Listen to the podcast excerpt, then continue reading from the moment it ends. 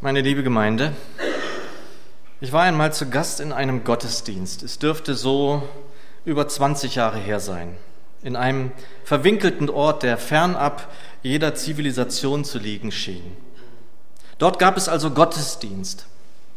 Aber etwa 90 Prozent dessen, was sich vorne wie auf einer Bühne abspielte, hatte mit den Menschen dort unten, die dort unten saßen, nichts zu tun. Es war wie ein Schauspiel. Gleichsam wurde jedem, der die Bühne, wie ich sie mal nennen möchte, dort vorne sah, sofort klar, das ist das Heiligtum.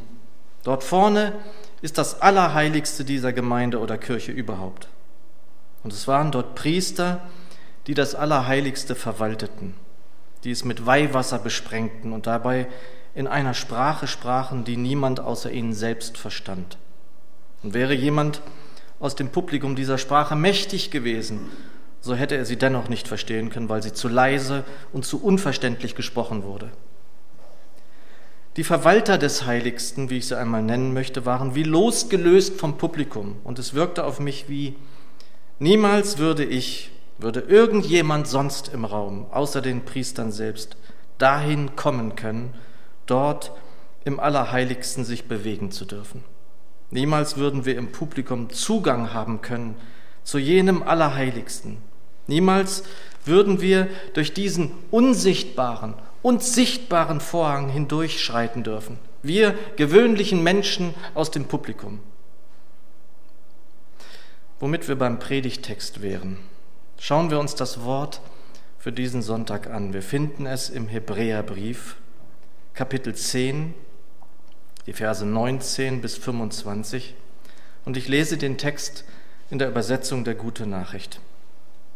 Es heißt dort, liebe Brüder und Schwestern, wir haben also freien Zutritt zum Allerheiligsten.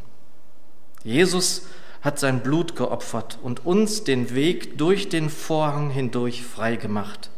Diesen neuen Weg, der zum Leben führt. Der Vorhang aber, das ist er selbst, so wie er in einem irdischen Leib gelebt hat.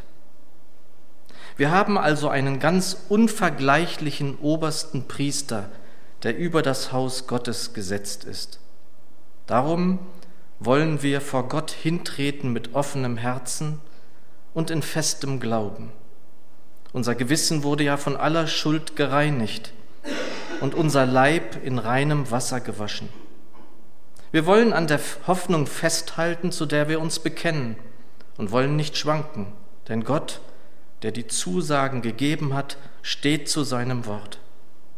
Und wir wollen aufeinander Acht geben und uns gegenseitig zur Liebe und zu guten Taten anspornen. Einige haben sich angewöhnt, den Gemeindeversammlungen fernzubleiben. Das ist nicht gut. Vielmehr sollt ihr einander Mut machen.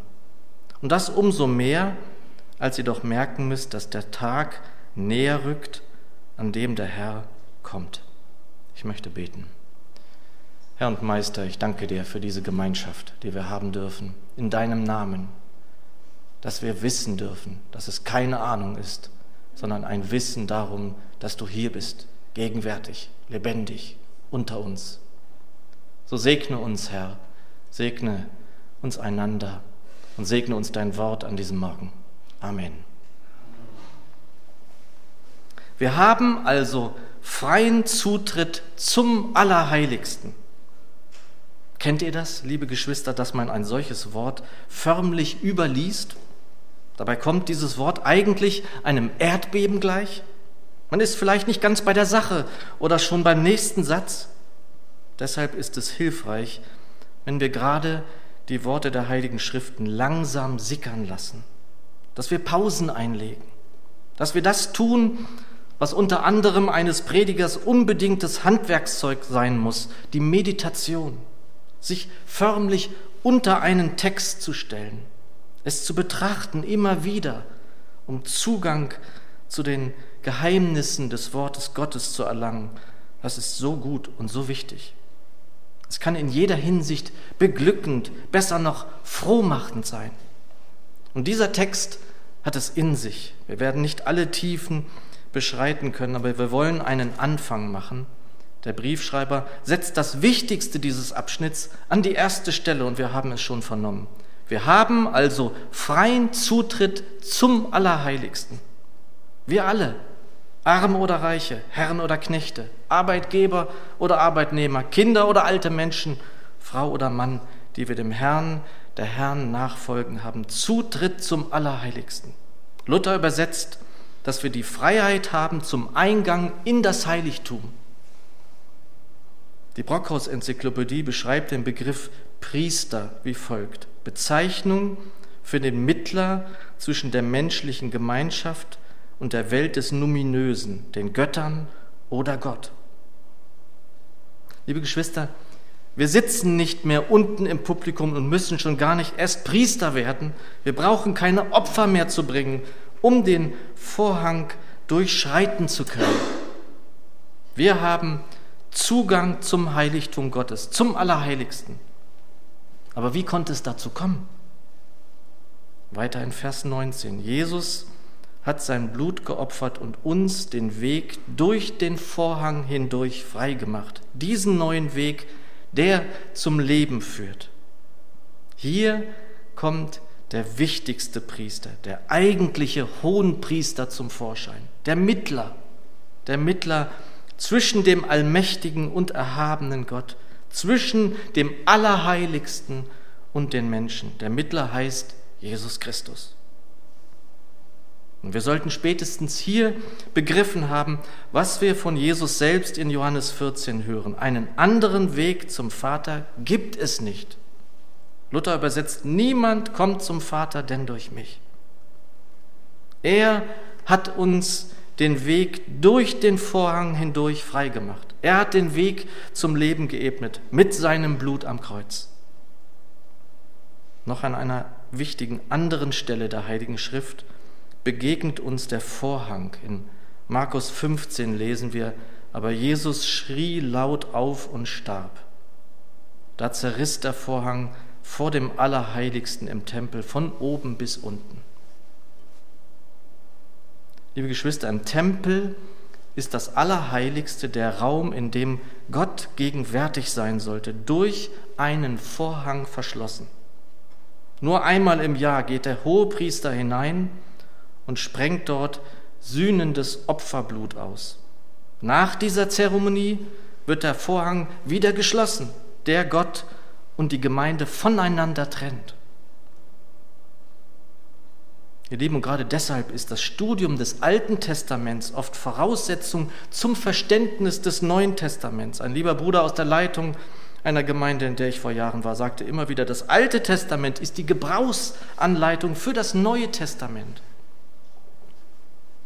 Kurz bevor der Vorhang im Tempel in zwei Teile zerriss, kurz bevor der Heiland der Welt am Kreuz starb, rief er laut, mein Gott, mein Gott, warum hast du mich verlassen?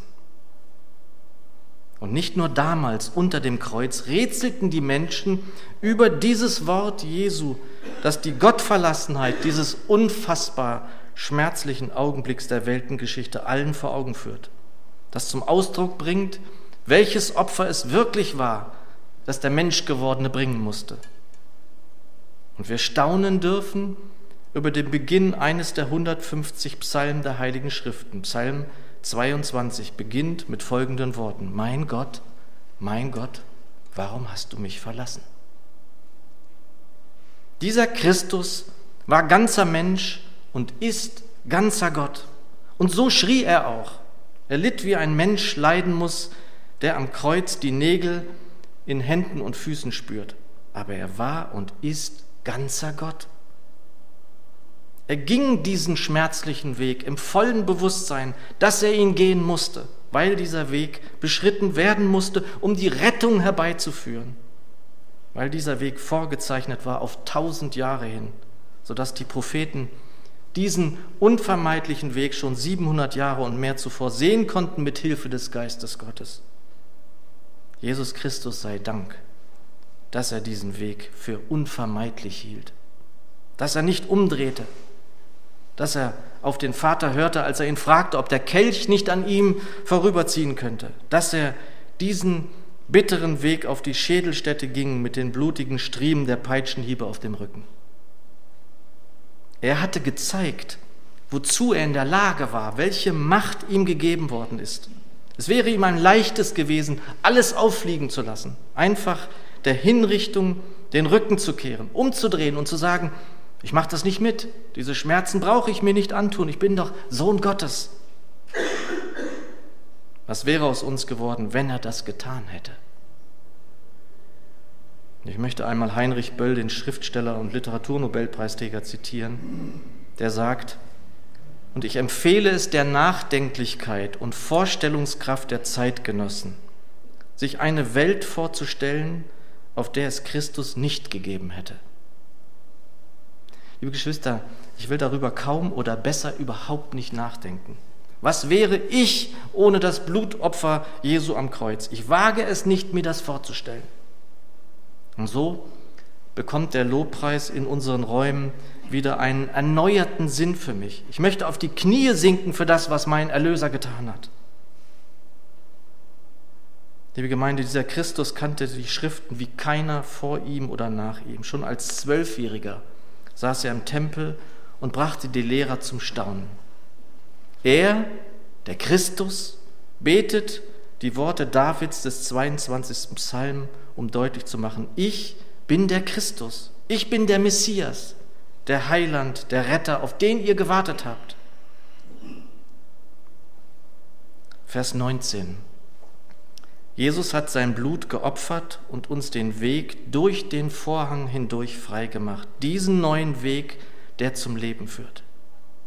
Vers 21. Wir haben also einen ganz unvergleichlichen obersten Priester, der über das Haus Gottes gesetzt ist. Luther übersetzt, und haben einen hohen Priester über das Haus Gottes. Er war der Erste und wir dürfen ihm folgen. Er hat diesen neuen Weg, der zum Leben führt, freigemacht. Ist das nicht unfassbar? Halleluja. Und nun fahren wir fort mit Versen 22 und 23. Und erlaubt mir bitte zu sagen, dass ich mich darauf ganz besonders freue. Das heißt dort, darum wollen wir vor Gott hintreten mit offenem Herzen und in festem Glauben. Unser Gewissen wurde ja von aller Schuld gereinigt und unser Leib in reinem Wasser gewaschen. Wir wollen an der Hoffnung festhalten, zu der wir uns bekennen und wollen nicht schwanken, denn Gott, der die Zusagen gegeben hat, steht zu seinem Wort. Liebe Gemeinde, auch auf die Gefahr hin, dass ich mich in dieser Hinsicht und hiermit in meinen Predigten wiederhole. Ich liebe das Wort Gottes. Ich liebe diese wunderbaren Worte, die wir hören und lesen können.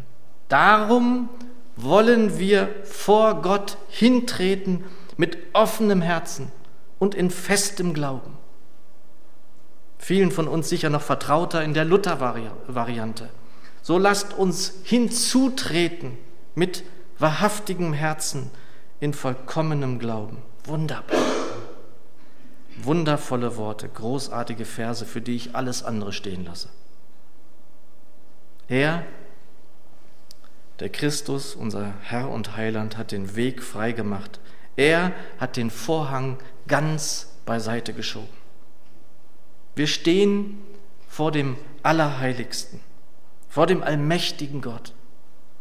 So lasst uns andächtig werden. Lasst uns still werden und lasst uns hinzutreten mit offenem Herzen, in vollkommenem Glauben. Aber kann das wirklich sein? Noch einmal der zweite Teil des eben gehörten 20. Verses. Unser Gewissen wurde ja von aller Schuld gereinigt und unser Leib in reinem Wasser gewaschen. Haben wir das wirklich begriffen und verinnerlicht? Oder glauben wir noch immer, dass wir etwas zum Opfer aller Opfer beitragen könnten? Ihr Lieben, lasst uns gerade daran keinen Zweifel hegen. Der Herr Jesus hat alles für uns getan. Der Vorhang ist weit beiseite gezogen, ohne ein Wenn oder ein Aber. Wir sind von aller Schuld gereinigt. Bist du getauft? So ist dein Leib in reinem Wasser gewaschen. Damit also voran mit und in Vers 23. Wir wollen an der Hoffnung festhalten, zu der wir uns bekennen und wollen nicht schwanken, denn Gott, der die Zusagen gegeben hat, steht zu seinem Wort. Dieses Wort, dieser Vers ist für uns hier und jetzt. Fangen wir an zu schwanken?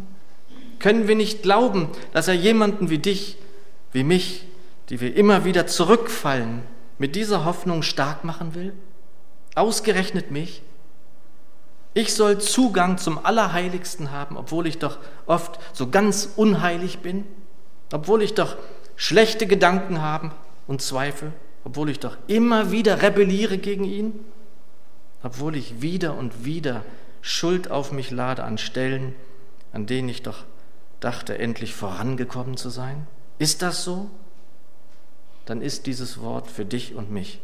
Wir wollen an der Hoffnung festhalten, zu der wir uns bekennen und wollen nicht schwanken, denn Gott, der die Zusagen gegeben hat, steht zu seinem Wort.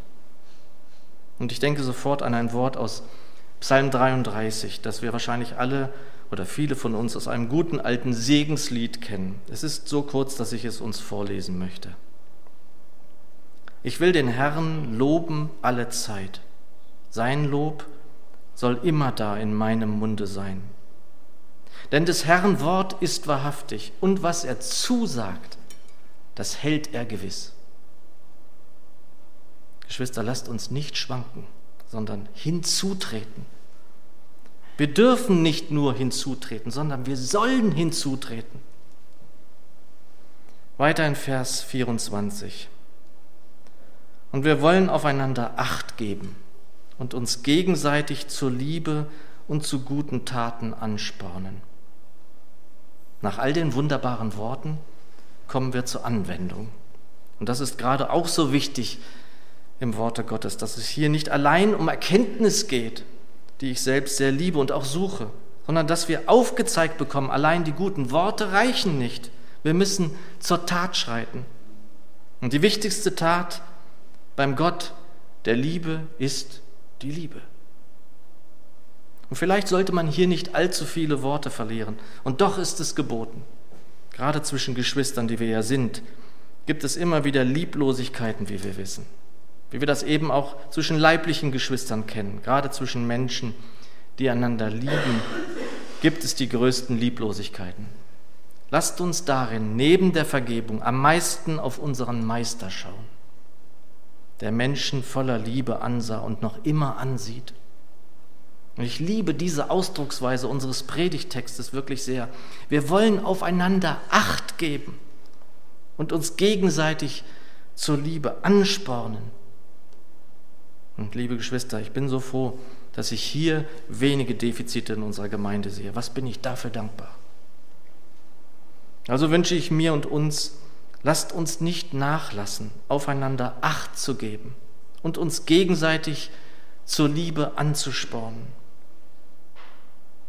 Zum Schluss noch etwas weiter in der Anwendung. Der Briefschreiber kommt zu einer heiklen Sache, aber er nennt sie klar und spricht sie aus.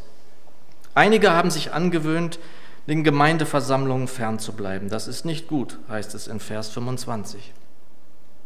Warum ist dies nicht gut? Und warum ist es so gut, dass der Briefschreiber es beim Namen nennt? Wir wollen aufeinander Acht geben, heißt es im Vers davor. Und ich möchte nicht nur dazu ermutigen, den Versammlungen nicht fernzubleiben, sondern vor allem dazu ermutigen zu sagen, was mit euch ist. Mit jeder und jedem Einzelnen von euch. Wie könnten wir die Dinge, die euch umtreiben, quälen, die euch Sorgen bereiten, die euch belasten, vor den Herrn bringen, wenn wir nichts davon wüssten. Geschwister, wir müssen einander die Lasten tragen und unsere Lasten tragen lassen. Galater 6, einer trage des anderen Last. So werdet ihr das Gesetz Christi erfüllen. Und das gehört auch, auch zu den wunderbarsten Erfahrungen eines Nachfolgers Christi, dass er seine Lasten getragen bekommt. Wir sind nicht allein und hoffentlich schon gar nicht einsam. Das darf unter uns nicht sein. Es wäre furchtbar und falsch. Bitte teilt eure Sorgen und Lasten mit uns. Wir reden miteinander. Wir beten miteinander und bringen alles vor das Kreuz und legen es in seine guten Hände. Nie, nirgends ist es besser aufgehoben. Was für ein Vorrecht, dass wir das haben dürfen. Aber zunächst müssen wir davon wissen und das bitte nicht falsch verstehen. Niemand muss sich vor eine versammelte Gemeinschaft stellen und seine Probleme so vortragen. Das kann und sollte vornehmlich in persönlichen und vertraulichen Gesprächen stattfinden, in der Seelsorge. Sprecht mich an. Im Anschluss an den Gottesdienst sprecht Thomas, Reinhard, Kai, andere Geschwister an. Und schon deshalb bleibt den Versammlungen nicht fern, sondern seid Teil dieser Gemeinschaft. Es ist sein Leib. Ich möchte schließen mit den letzten Worten unseres Textes, denen ich nichts hinzufügen möchte. Vielmehr sollt ihr einander Mut machen. Und das umso mehr, als ihr doch merken müsst, dass der Tag näher rückt, an dem der Herr kommt. Amen.